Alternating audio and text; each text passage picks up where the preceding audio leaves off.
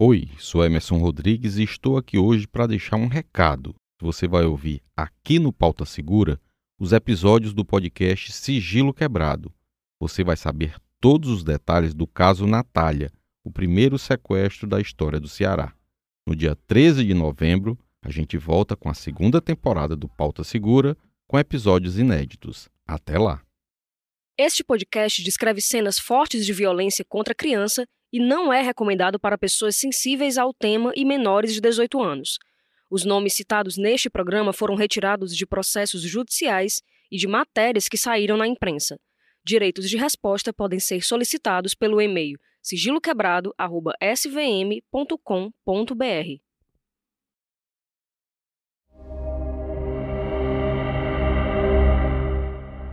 No segundo episódio de Sigilo Quebrado, caso Natália. A era dos sequestros se transformou na indústria do sequestro no país e virou, anos depois, filme e também série de TV. No Ceará, nós não tínhamos, no Nordeste, poucos casos. Em Pernambuco, em Salvador, né? na Bahia, em Salvador, em Pernambuco, em Recife e em outros municípios, mas no Ceará nós não tínhamos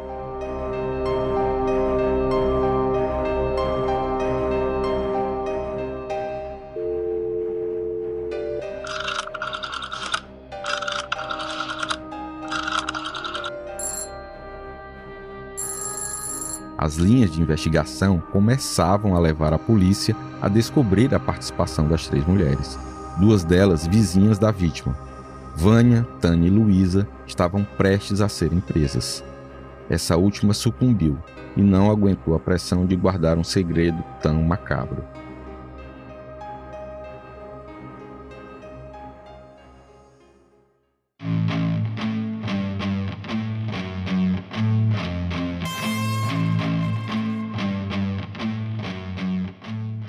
Oi, sou Emerson Rodrigues e você está no Sigilo Quebrado, caso Natália, o primeiro sequestro do Ceará.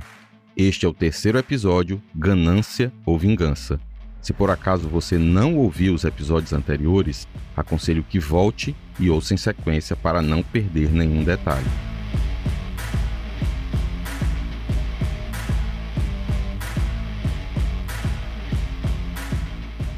Para a polícia e justiça, nunca houve dúvida de que o sequestro de Natália Albuquerque Lopes teve motivação financeira. Aqui, o delegado Dantas, que fez parte da equipe de investigadores do caso. No voo do Rio de Janeiro para Fortaleza, depois de Fortaleza para Camusim, sempre a mesma história, né?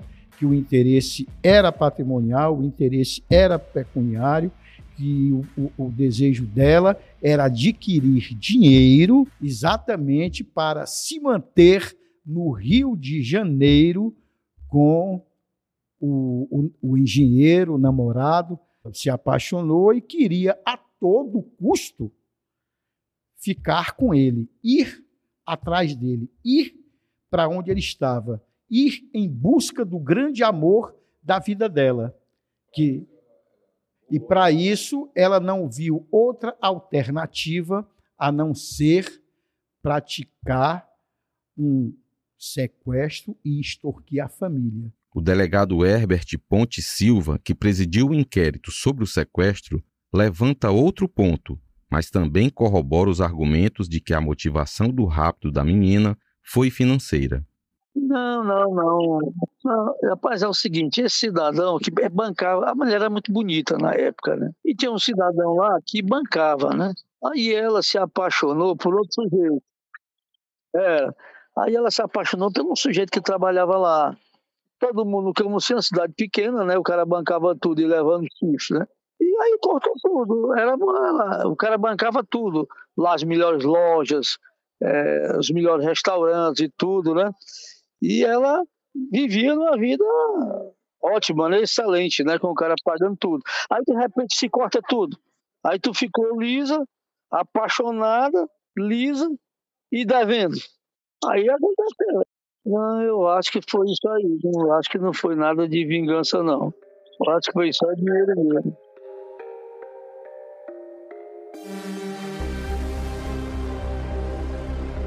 Mas até hoje surgem perguntas sobre o motivo das três mulheres terem praticado um crime tão bárbaro.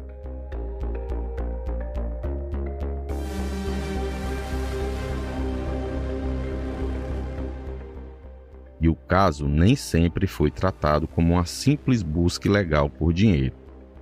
Uma suposta vingança contra Dona Verônica, mulher do seu Zezinho Siebra e mãe de Natália, foi apontada por duas das sequestradoras como fato motivador do crime.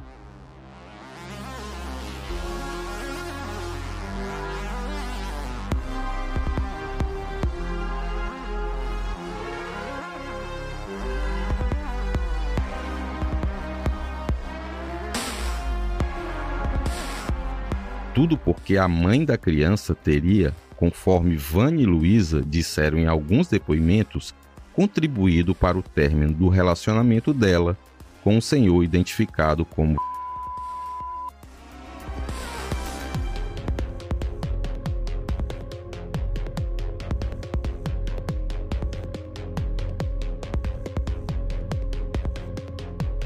querendo ouvir das próprias mulheres que praticaram o crime qual a motivação, desde o ano passado, quando comecei a produção desse podcast, estou tentando entrevistar Vânia, Tânia e Luísa. Revisitei documentos públicos, conversei com parentes delas, pedi contatos e nada. A busca seguia sem sucesso até o último dia 25 de agosto deste ano, já depois do lançamento do primeiro episódio. Eu descobri o endereço de Vânia e fui à sua procura na companhia da repórter fotográfica Fabiane de Paula. Eu não vou revelar em qual cidade e em qual estado eu encontrei Vânia. Cheguei na rua indicada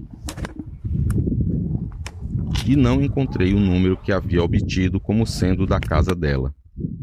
Abordei uma mulher que passava em frente a um número aproximado e perguntei se ela conhecia alguma Vânia. Ela apontou para outras duas mulheres que conversavam no portão de uma casa e disse: Elas devem saber. Fui em direção às duas. Uma era uma senhora de uns 55, 60 anos de idade, de óculos, pele morena e cabelos pretos. A outra era mais ou menos da mesma idade, também de óculos, só que com cabelos loiros e pele clara. Quando perguntei se elas conheciam alguma Vânia que morava por ali, as duas se entreolharam e riram. Isso me intrigou. O som ficou um pouco ruim por conta do vento forte, e vou reproduzir o que elas disseram. Pelo riso das duas, fiquei achando que ou elas sabiam onde Vânia morava, ou que a mulher loira era a própria Vânia. Achei que a idade não batia com a de Vânia, mas quem sabe o que as mudanças do tempo não fazem. Questionei sobre o número da casa e elas disseram que aquele número não existia. Olhei fixamente nos olhos da mulher loira e ela perguntou: O senhor pensava que era eu? Eu respondi: Era, porque ela é. A mulher emendou: Parecida comigo? Oh, Glória! E sorriu alto. E perguntou: Para que você quer falar com ela? É dívida? Cadeia? Eu disse: Não, é apenas uma entrevista. Ela falou que não conhecia. Eu continuei a olhar fixo para a mulher e a amiga dela disse: Ele cismou contigo. Ele está achando que é a senhora. Eu expliquei as semelhanças, mas diante da negativa, agradeci e elas continuaram sorrindo. Eu voltei e entrei no carro.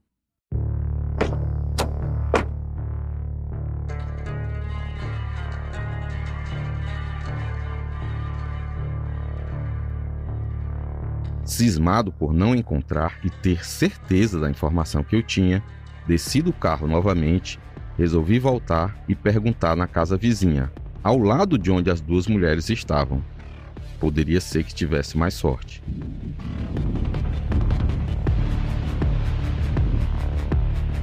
Olhei pela fresta de um portão de ferro e perguntei a duas mulheres que estavam sentadas em uma varanda se elas conheciam alguma Vânia que morava ali perto. Uma delas nem titubeou e disse: Aí em frente mora uma Vânia. Me virei e olhei para a casa do outro lado da rua. A diferença era de um número.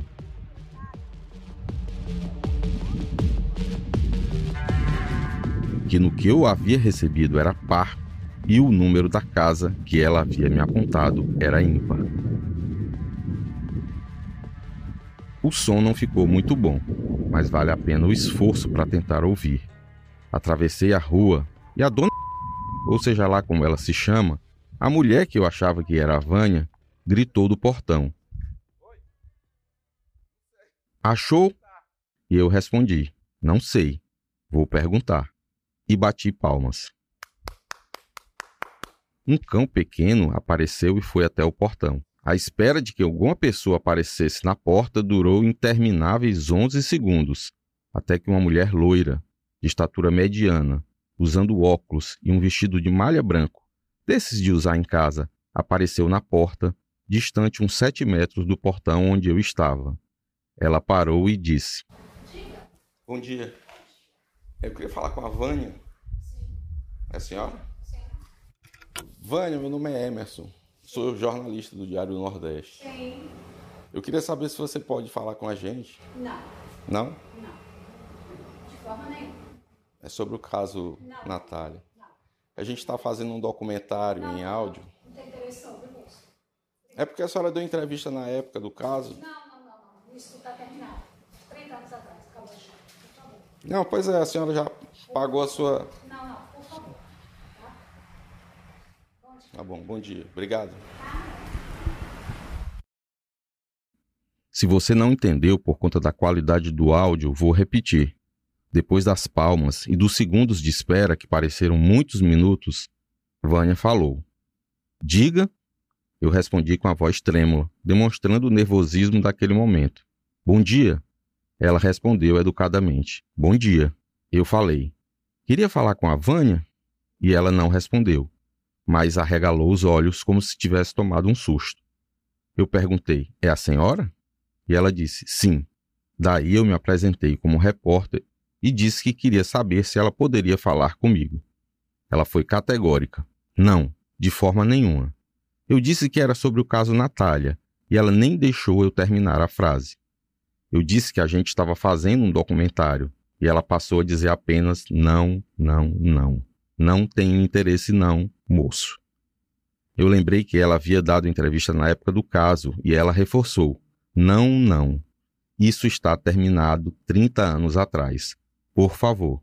Quando fui dizer que ela havia pago a pena dela, ela não me deixou completar a frase e pediu: Por favor. Era a senha para eu parar e ir embora. E deu bom dia, enquanto fechava a porta de madeira atrás de si. Eu agradeci. Ela respondeu: De nada. Eu fiquei ali no portão, a mais ou menos uns sete metros da porta, do lado de fora, por alguns segundos, sem saber se insistia ou voltava para o carro. Decidi voltar para o carro. Afinal, ia parecer estranho eu parado ali no portão de uma casa, olhando para uma porta fechada.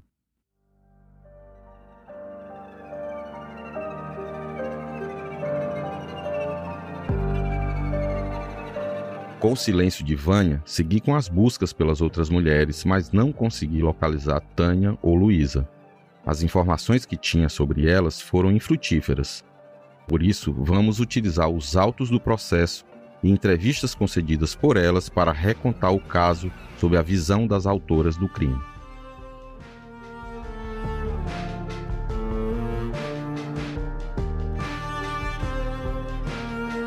Voltando 31 anos no tempo, na apresentação das três sequestradoras à imprensa em Fortaleza, Vânia vestia uma camisa de malha cinza, com detalhes pretos, os cabelos muito loiros, a pele clara, mas bronzeada de sol e uma aparência tranquila.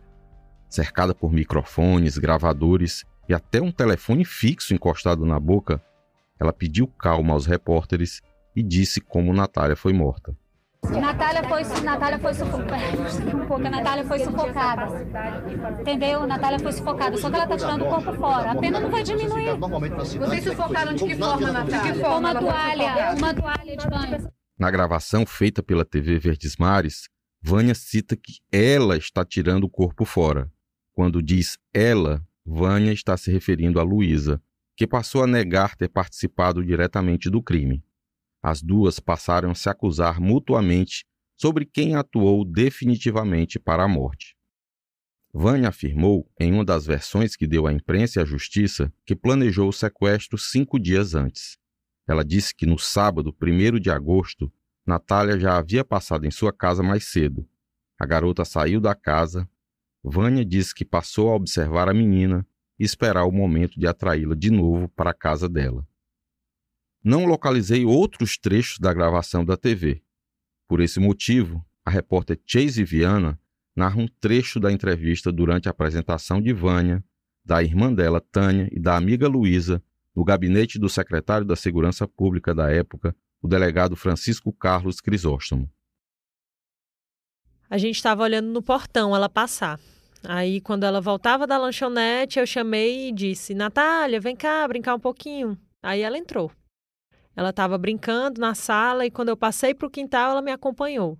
Lá no quintal, a Luísa sufocou a menina com a toalha e eu apliquei a injeção de diazepam que tinha lá em casa. A Natália ficou meio mole, a gente pensava que ela ia dormir com remédio, mas como isso não aconteceu, eu dei três pauladas na cabeça dela. Aí nós colocamos a Natália, eu e a Luísa, colocamos a Natália no tanque. Minha irmã, a Tânia, só, só ajudou a gente a afastar a pedra. Com uns 15 minutos, a gente escutou a menina chorar. Aí a Luísa pegou uma faca e sangrou a garota. Aí eu dei outra facada, mas eu acho que ela já estava morta. Essa história foi contada de formas diferentes, muitas outras vezes. Uma hora mudava quem esfaqueou, outro momento quem participou diretamente, quem estava na casa. A única certeza que temos é de que aqueles foram os últimos momentos da vida da pequena Natália Albuquerque Lopes. Ainda voltaremos ao que Vânia Félix disse em entrevistas e no processo. Agora, a versão de Luísa Souza Nascimento. Luísa é uma mulher negra, de cabelos cacheados, medindo cerca de 1,60m.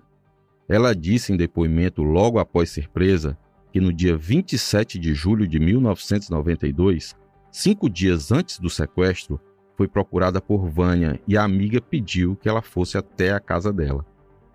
Ela pediu à filha da patroa, na época, para ir na casa de Vânia e a mulher deixou.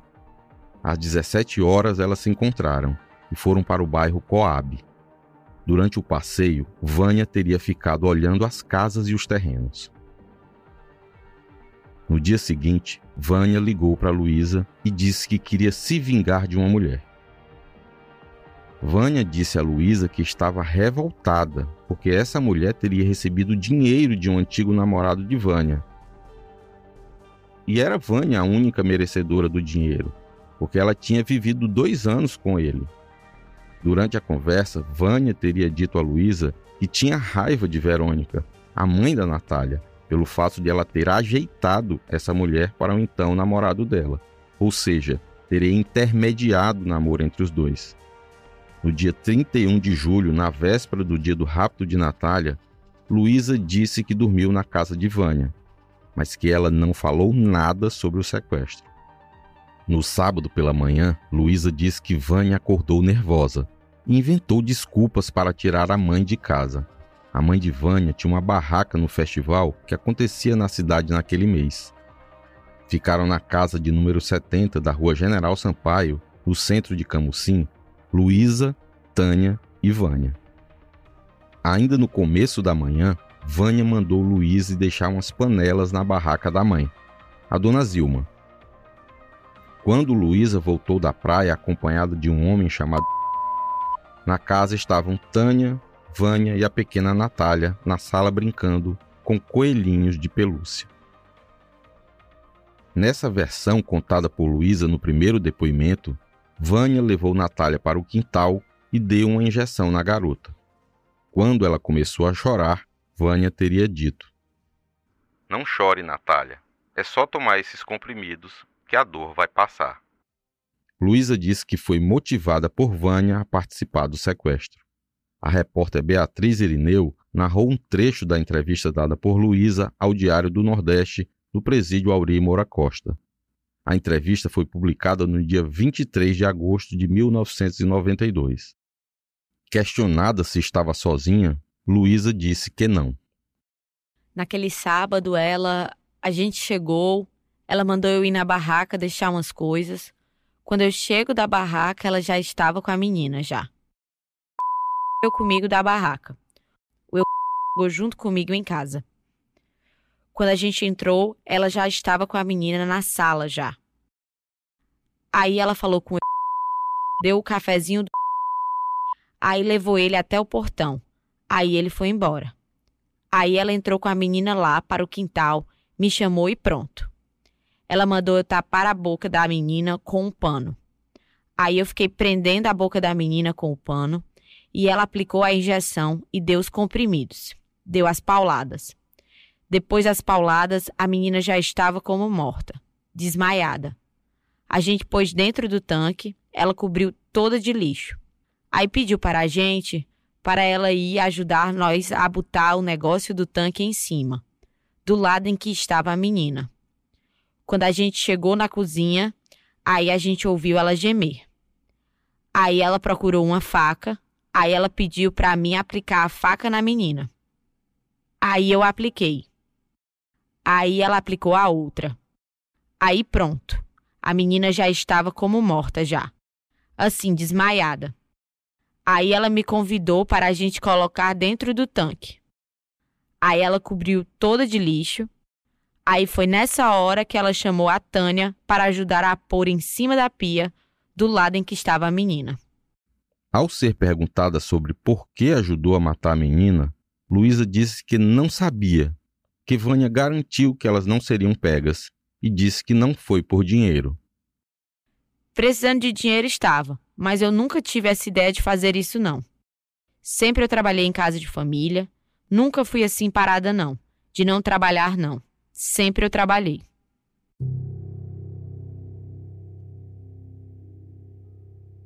Após a morte de Natália, Luísa disse que Vânia a orientou sobre como deveria agir. Ela disse em um dos depoimentos que após executarem a menina, ela tomou banho e vestiu uma roupa de Vânia. Sabem por quê? Porque a calça jeans dela estava suja de sangue. Ela disse ainda que foi Vânia quem a orientou sobre o pedido de resgate. As duas foram para o posto telefônico de Camusim, também na mesma rua da casa de Natália.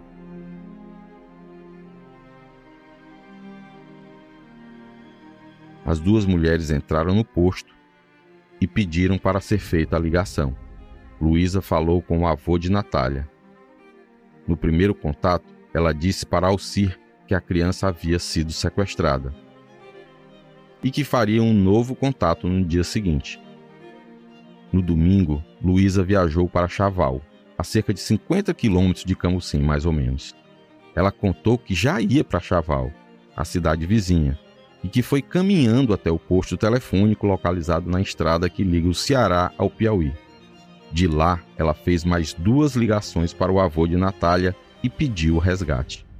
Ela contou para o senhor Alcir que a neta dele estava sequestrada e negociou o valor, 40 milhões de cruzeiros.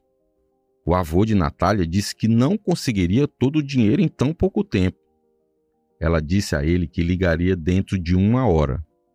Luísa ficou esperando no local e ligou novamente, mas ele ainda não tinha conseguido o dinheiro todo.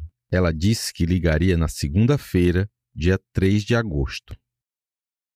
Após as duas ligações, Luísa voltou para o centro da cidade de Chaval e ficou esperando o ônibus para voltar para Camusim. Retornou no ônibus de 21h30 e chegou por volta das 23 horas. Dormiu e levantou por volta de nove da manhã do dia seguinte. Quando Luiz estava em casa tomando banho, Vânia chegou. Vânia perguntou como foi a conversa com os pais da vítima e por que Luísa não foi falar com ela na noite em que chegou de Chaval. Luísa respondeu que não tinha dito tudo do jeito combinado. Vânia convidou para ir até Chaval, onde ficou certo o novo contato com os familiares. Vânia pensou e falou que estava com vontade de ir para Chaval naquele instante fazer o contato. O delegado Herbert Ponte Silva contou no episódio passado o pressentimento de Vânia de que seria presa se fosse para Chaval. e por isso ela desistiu. Se tivesse ido e sido presa, o caso não teria se arrastado por mais uma semana. No mesmo depoimento, Luísa disse que no dia em que mataram Natália foi precisa a atuação das três juntas, Vânia, Tânia e ela, para colocar a tampa em cima da laje da cacimba e ocultar melhor o corpo de Natália. Enquanto de um lado as sequestradoras escapam da prisão, os parentes de Natália buscam cumprir as exigências do pedido de resgate, como nos contou o senhor Zezinho, pai de Natália. Era muito dinheiro. É tanto dinheiro que eu vou lhe contar. É, na época, a gente se reuniu, eu, o papai e o Alci, e rapaz, onde é que a gente vai arranjar tanto dinheiro e tudo? E, telef... o papai telefonou mais o seu Alci para o Francisco Aguiar, que na época era deputado, e ele disse assim, eu vou pegar um avião, amanhã eu estou aí. Amanhã eu estou aí, a gente resolve. E ele chegou e fez um cheque, o papai foi pegar no Banco do Brasil, e, aliás, o gerente foi lá para casa do Alci, a gente passamos a manhã do domingo não, amanhã de segunda-feira, isso já na segunda-feira contando dinheiro e remarcando a cédula. Era uma caixa cheia de dinheiro, muito dinheiro mesmo. Só o papai e o Celcinho não tinha aquele dinheiro, não. Precisou o Francisco Gaguiar, ele, ele entrar na jogada e fazer o cheque e pegar o dinheiro no banco. Família seguia em oração e tentando pagar o resgate, mas Vânia já se preparava para fugir. Segundo Luísa disse em depoimento, Vânia disse a ela que tinha contado a história do sequestro e da morte de Natália para a mãe, Dona Zilma. A mãe de Vânia e Tânia teria dito que tudo morreria ali. Vânia arruma dinheiro com amigos e foge para o Rio, como contamos no episódio anterior ela vai com a promessa da mãe de que a história ficaria entre elas. E conforme o processo, Dona Zilma tentou ocultar as provas do crime mesmo. Dias depois, Luísa disse que viu Zilma colocar creolina na cacimba para disfarçar o odor que exalava do local, à medida que os dias passavam e o corpo de Natália entrava em decomposição. Ela disse ainda que nesse dia viu um braço de Natália. Aqui, o delegado Dantas. E morta, a criança permaneceu desde o dia em que foi sequestrada. Ou seja, quando é, a Luísa efetuou o telefonema para a família exigindo o pagamento de um resgate para liberar a Natália, ela já estava morta. Ou seja, se a família tivesse pago, não teria recebido de volta a filha viva, né? Infelizmente. Essa é a verdade acerca do caso da Natália. E o corpo da, da, da criança permaneceu lá durante oito dias. E, e, quando, nesse período, o, o odor começou a, a, a se fortar, aparecer, né? e depois foi se fortalecendo, elas, elas jogavam criolina, se não me falha a memória, elas se utilizaram de criolina ali dentro do poço, sobre a criança, ao redor do poço, para que a vizinhança não sentisse. Isso foi constatado na investigação. Segundo Luísa, Vânia teria lhe contado que tinha ligado para um engenheiro que ela tinha conhecido em Camusim e que morava no Rio de Janeiro. Ele teria dito que Vânia não fizesse nenhuma ligação. O homem, que não terá o nome divulgado por não ter sido indiciado no caso, teria dito a Vânia que mandaria dinheiro para ela comprar uma casa. Vânia disse a Luísa que ele era envolvido com sequestros no Rio de Janeiro e que, apesar de ser engenheiro, só ficou rico por conta do envolvimento com sequestro de crianças. Já o delegado Dantas descartou a participação do homem no caso nós não constatamos nenhuma participação dele, ele não foi indiciado, ele apenas trabalhou no Camusim, teve um relacionamento com ela, né, um namoro, ela se apaixonou e queria a todo custo ficar com ele. Luísa contou que depois dessa conversa não teve mais contato com Vânia, até que as duas fossem presas. Na quarta-feira, quatro dias depois do sequestro e da morte de Natália, Luísa disse que teve uma conversa com Tânia, irmã de Vânia, no portão da casa onde o corpo de Natália estava. Tânia falou para Luísa que tinha telefonado para Vânia e dito que ela voltasse logo para resolver o problema da menina, porque ninguém ia levar a culpa por ela. Na conversa com Tânia, Luísa soube que Vânia havia viajado para fazer um tratamento de pele, mas não soube para onde. Ela disse também que Tânia pediu que ela fosse na casa dela. Lá, Luísa conversou com Tânia e Dona Zilma.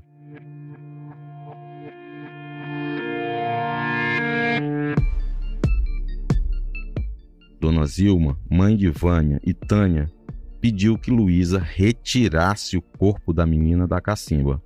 Dona Zilma teria dito que já havia ligado para Vânia pedindo para ela voltar, mas ela não chegava.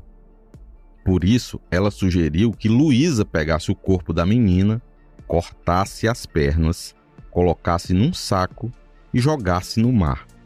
Mas Luísa se negou a fazer isso. O historiador de Camusim, Paulo José, conta que se as mulheres tivessem jogado o corpo ao mar, o caso poderia nunca ter sido elucidado. E no dia seguinte, que o corpo já estava entrando em estado de decomposição muito forte, elas iam lançar na, no mar, embrulhados em, em pacote de, de, de, sacolas, né? Iriam colocar na maré cheia para poder o corpo, corpo ser levado. Porque aqui na maré cheia, aqui em Camusim, e, e ela é muito forte. Então ela meio que tende a levar o corpo para a área bem distante do oceano. A história do sequestro e da morte de Natália deveria morrer entre Luísa, Vânia, Tânia e Dona Zilma, mas não foi o que aconteceu. Inclusive, em entrevista concedida ao Diário do Nordeste no dia 18 de agosto de 92, dentro do presídio Aurimora Costa, Tânia Félix Ferreira, irmã de Vânia, disse que pretendia contar tudo para a polícia. Tânia é uma mulher branca. Na época do crime, ela tinha cabelo castanho claro acima do ombro e era magra. Ela disse que não participou do plano, só ajudou a colocar a tampa na cacimba onde o corpo da criança foi jogado. A repórter Milena Gadelha releu um trecho da entrevista de Tânia ao DN. O meu envolvimento só foi ajudar a empurrar uma pedra. Mas eu não cheguei a ver o corpo da criança, não. Nada, nada, nada. Tive a visita de um policial chamado Barbosa na quarta e na quinta-feira. Na quinta-feira eu me arrependi de não ter contado para ele, assim, do que eu sabia, né? Procurei, eu liguei para ele na sexta. Ele deixou um telefone comigo. Liguei e não consegui falar com ele e ele não tava. Foi isso. Eu ia contar para ele o que elas tinham feito. Eu não estava envolvida, eu já não aguentava mais sobre a história de que teria aumentado o som da casa e da TV para que ninguém ouvisse os gritos da pequena Natália enquanto ela era agredida e morta, Tânia negou. Não, o som lá na casa é sempre ligado, mais ou menos direto. O som estava tocando normal como nos outros dias. não aumentei nada. Como disseram que eu tinha ligado a TV, mentira, que eu não peguei em televisão nenhuma. Se eu soubesse que o plano delas era esse, eu não tinha deixado não, né? Se eu tivesse entrado em casa, eu teria mandado a menina ir embora. Não tinha deixado isso acontecer, não. A polícia e a justiça não acreditaram na versão de Tânia, como veremos mais para frente na decisão judicial. Voltando ao que disse a mentora do crime, a Vânia. Ela também tentou inocentar a mãe e a irmã. Em entrevista concedida no dia 10 de agosto de 92, ela dividiu a culpa apenas com Luísa, Aqui a jornalista Chase Viana narra o que ela disse aos repórteres.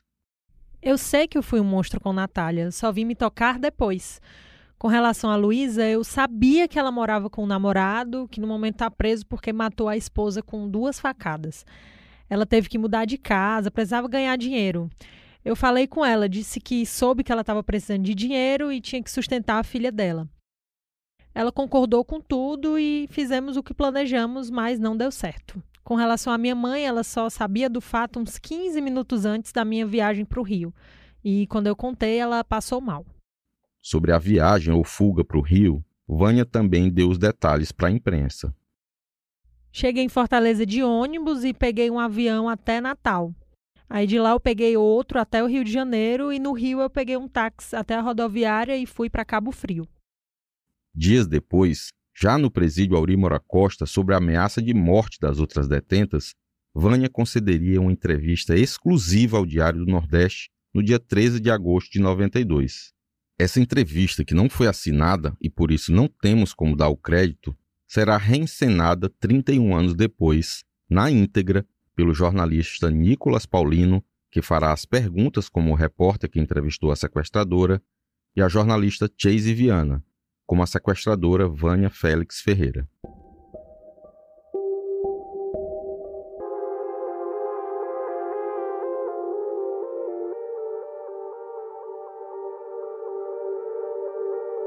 De quem foi o plano? Foi meu, claro que com a ajuda da Luísa. E como foi o encontro de você e Luísa para fazer esse plano? Eu procurei Luísa na casa dela. No momento lá ela não podia me atender e ela ficou de meio-dia na minha casa. Nós conversamos e planejamos tudo. A ideia foi aceita logo de início pela. Ela aceitou, sim.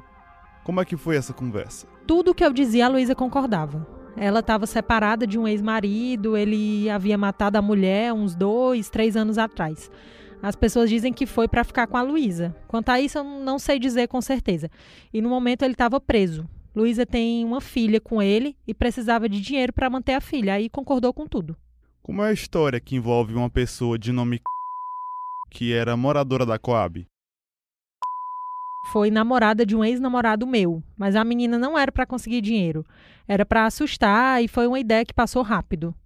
Foi uma ideia antes do plano contra a Natália? Sim, acho que foi uma semana antes e depois nós desistimos. Quando você fala nós, quem é nós? Eu e a Luísa. E como foi a primeira ideia do sequestro? Antes da Natália, sobre a filha da foi uma semana antes, mas foi uma ideia que passou logo. Aí depois veio a ideia da Natália. E como foi essa ideia? O plano era pegar a Natália. Luísa precisava de dinheiro. Pegar o dinheiro da família de Natália e depois sumir. Só que eu não pensei que fosse dar tudo isso. Todo o policiamento, tudo o que aconteceu na cidade, nós calculamos tudo direitinho. Como foi esse cálculo? De pegar a Natália. O lugar onde a gente colocaria a Natália, menos a morte da Natália, não tinha sido premeditada. A morte de Natália tinha sido premeditada depois. A Natália precisava morrer porque senão ela reconheceria, entendeu? Olha, eu não estava bem da cabeça, não. Porque fazer isso com a Natália, por mais que eu tente, eu não acredito que eu fui capaz de matar a Natália Lopes. Ontem eu estava pensando na dor. Eu estou passando por uma que não está sendo fácil, mas a dor da Verônica e do Zé Lopes é a maior. Maior que a dor de todo mundo. Eu vi a foto deles no jornal no dia do enterro. A dor da Verônica e do Zé Lopes é maior do que a de qualquer pessoa nesse mundo perder a Natália. Agora eu consigo tomar consciência da desgraça que eu fiz. Não foi só na vida do Zé Lopes e da Verônica, mas de todo mundo, sei lá. Ter feito meu pai perder uma campanha política, entendeu? Ter feito meu namorado perder o emprego, enfim, ter estragado a vida da minha mãe, dos meus irmãos. Hoje eu consigo tomar consciência de tudo e a única coisa que me resta, se é que me resta alguma coisa, é o arrependimento e a dor de ter estragado a vida de tanta gente, principalmente dos que fique bem claro agora que todo mundo pensa que tem alguma coisa com isso. Claro que não. O para mim era a maior de todas as coisas, entendeu? Qual o motivo que mais te levou a fazer o plano e executá-lo? Foi um momento de loucura. Foi porque você viu que dessa história toda eu não saí absolutamente com nada a não ser com a prisão e a dor que eu causei a todo mundo. Como foi a execução do plano? Eu atraí a Natália até lá em casa. Tem uns brinquedos de pelúcia na sala, a Natália ficou brincando. Daí eu e Luísa levamos a Natália até a outra área do quintal e lá matamos a Natália.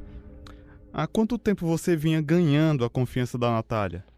A confiança de Natália eu acho que já tinha desde muitos anos. Ela sempre foi amiga de todo mundo, de todos os vizinhos, ela entrava e saía. Ela costumava brincar na sua casa? Não, porque tem dois cachorros. Um ela gostava porque era pequinês, o outro cachorro era valente, ela morria de medo. Mas geralmente ela sentava lá no portão e ficava brincando com o cachorrinho pequinês. E como é que surgiu a ideia de atrair a menina com os brinquedos de pelúcia?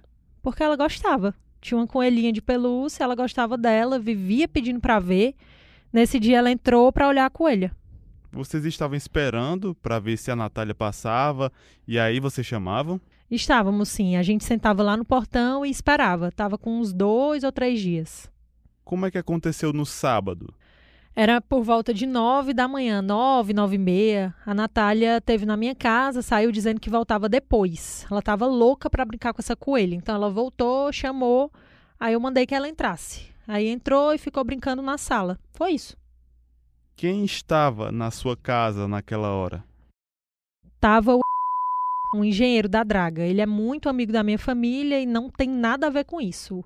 A Tânia também estava, mas como ela tem raiva do são ex-namorados e quando ele chegou ela saiu. Ele tem costume de passar todas as manhãs e pedir água e café. Tomou água e café e na hora que vai saindo vem chegando Luísa. Não sabia de nada não.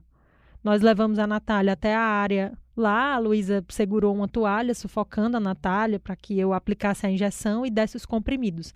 Mesmo assim, a Natália resistiu. Aí teve a história da tranca, que o país inteiro conhece. Dei três pancadas na cabeça da menina, ela desmaiou e nós levamos ela para dentro do poço. Colocamos a pedra, fechamos o poço e quando vamos saindo, a Natália gemeu. A Luísa pegou uma faca e degolou a menina.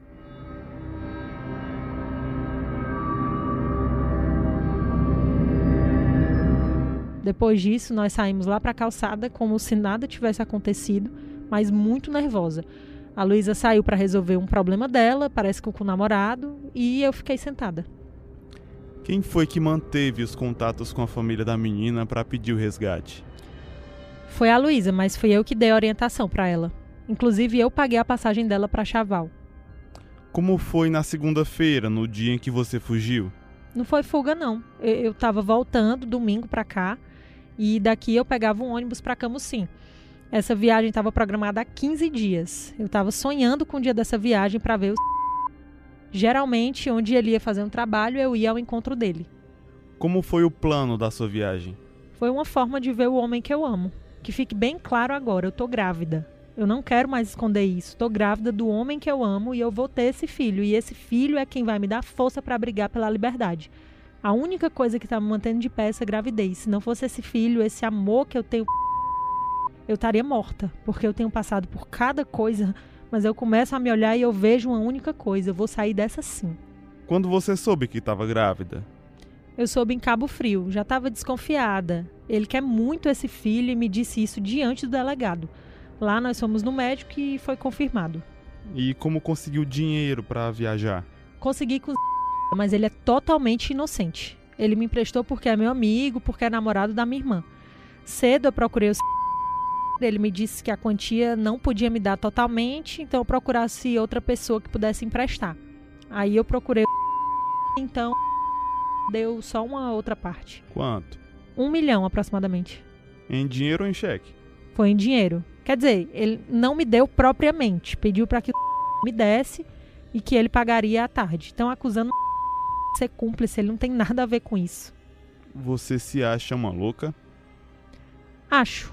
Agora você disse a palavra adequada, louca. Eu devia estar no hospício ao invés de uma prisão.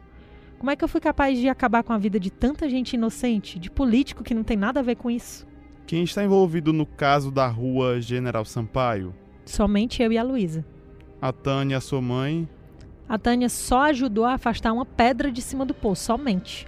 A Tânia não tem envolvimento com o assassinato de Natália. A Tânia é totalmente inocente. Ela não fez nada. Minha mãe é inocente e eu vou morrer dizendo que ela é inocente.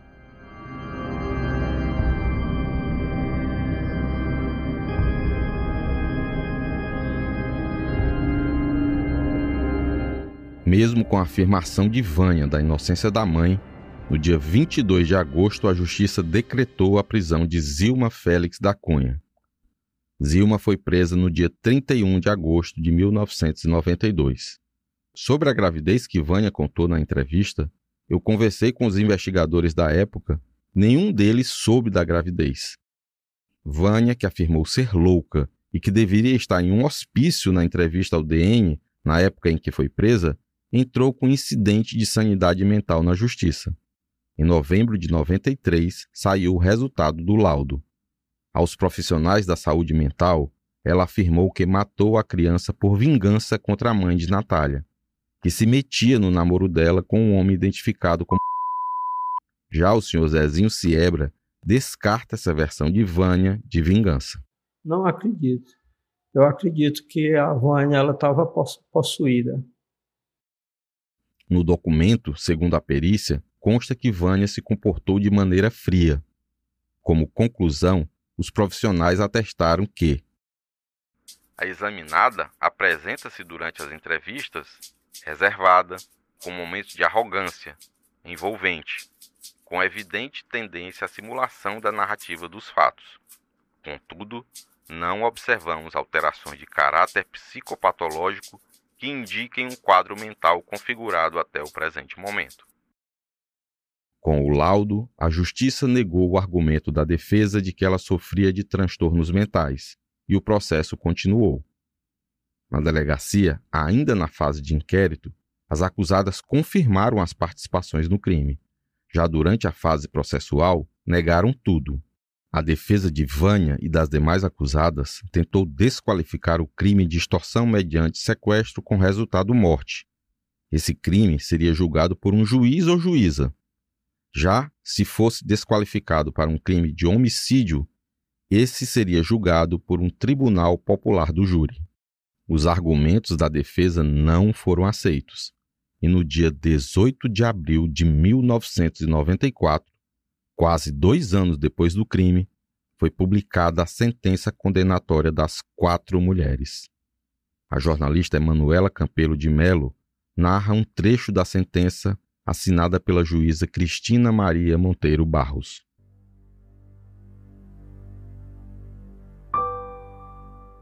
Era uma manhã de sábado por volta das nove e meia do dia 1 de agosto de 1992.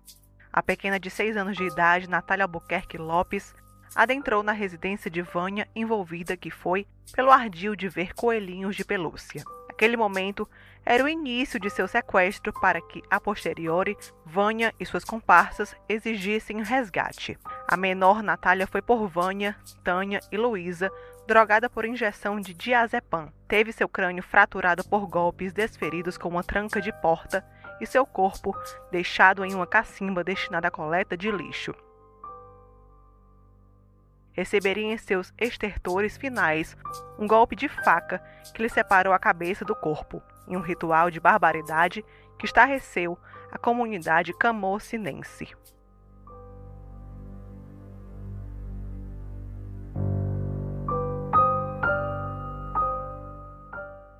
O fim da vida de Natália foi descrito pela juíza naquele documento datilografado e hoje amarelado pelo tempo.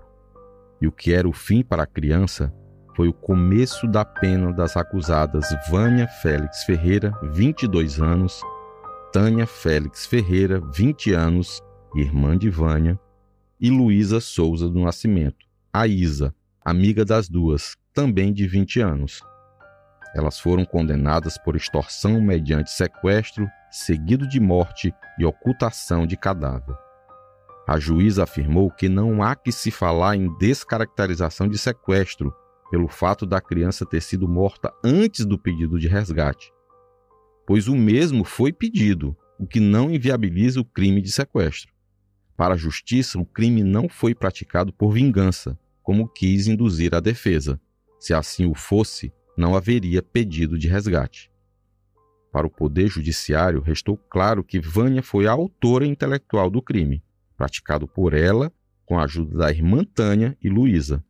Sobre a participação da mãe de Vânia, a juíza afirmou que, abre aspas, além de ocultar o cadáver na cacimba de sua casa, após sabedora do crime efetivado por suas filhas, segundo Luísa, ela recebeu de Dona Zilma a sugestão para que, após recolhido o corpo em um saco, Luísa fosse jogá-lo ao mar, assegurando-se de sua total ocultação. Fecha aspas. A juíza determinou assim a pena de cada uma delas, começando por Vânia.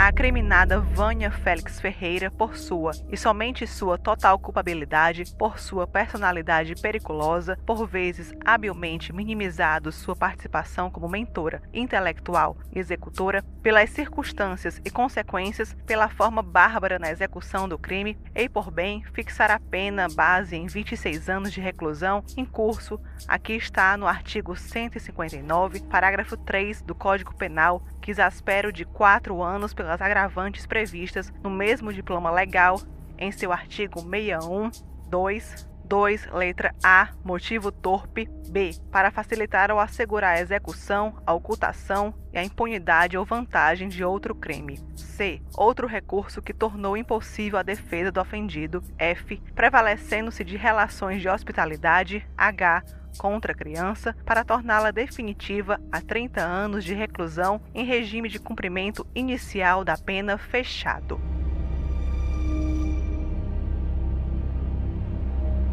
Sentenças Tânia e Luísa.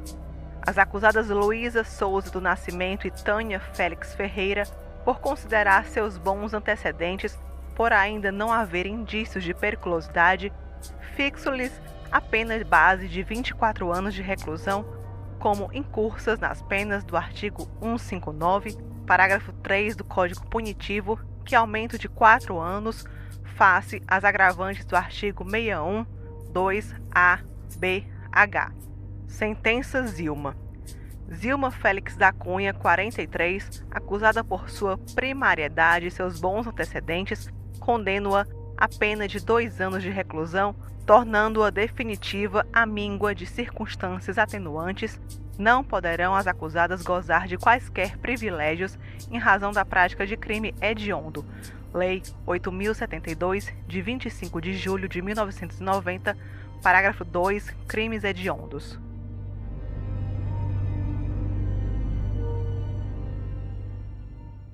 Vânia, Tânia e Luísa passariam os próximos anos atrás das grades.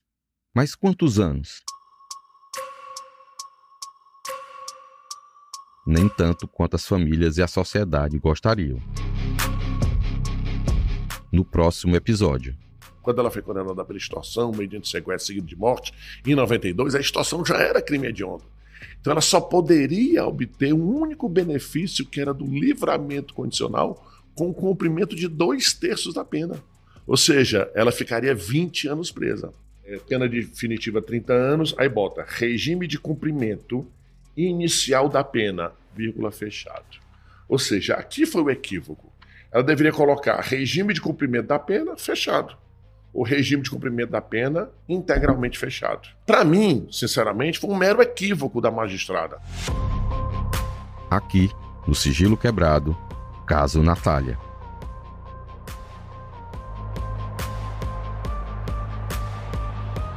Alguns nomes foram omitidos deste episódio por decisão editorial. Esse podcast é uma produção da Editoria de Segurança do Diário do Nordeste, empresa do Sistema Verdes Mares de Comunicação. Neste episódio, usamos áudios da TV Verdes Mares e entrevistas feitas por mim. Se você quiser ver vídeos e fotos da época do caso, vá nas redes sociais do Diário do Nordeste e no nosso site. Os links estão na descrição do episódio. Esse podcast foi produzido, roteirizado e editado por mim. A voz da abertura da repórter Luana Severo. A Chase Viana fez a voz da Vânia Félix. A Milena Gadelha da Tânia. A Beatriz Irineu a voz da Luísa Souza Nascimento. E o Nicolas Paulino, do repórter que entrevistou Vânia. A supervisão do conteúdo é do Alan Barros, da Aline Conde e da Giovana Rodrigues. A coordenação de núcleo é da Karine Zaranza e a gerente de jornalismo é a Ivila Bessa. Agradecimento especial ao Sr. Zezinho, pai de Natália, e à equipe de distribuição de conteúdo e das redes sociais do DN. Siga nosso podcast no Spotify, na Amazon Music, assine na Apple Podcasts, se inscreva no Google Podcasts, no YouTube e favorite no Deezer. Dessa forma, você recebe uma notificação e não perde nenhum episódio novo. Gostaria de pedir para você compartilhar o nosso podcast com parentes e amigos, dar as estrelas que você acha que nós merecemos lá no Spotify. Também peço que você deixe o seu comentário, é muito importante, e avalie o nosso programa em outras plataformas da sua preferência. Se você tiver qualquer sugestão, crítica, dúvida ou foi citado e quer direito de resposta, envie um e-mail para sigiloquebrado@svm.com.br. Espero vocês daqui a uma semana para ouvir o quarto episódio do Sigilo Quebrado, caso Natália, o primeiro sequestro do Ceará. Até lá!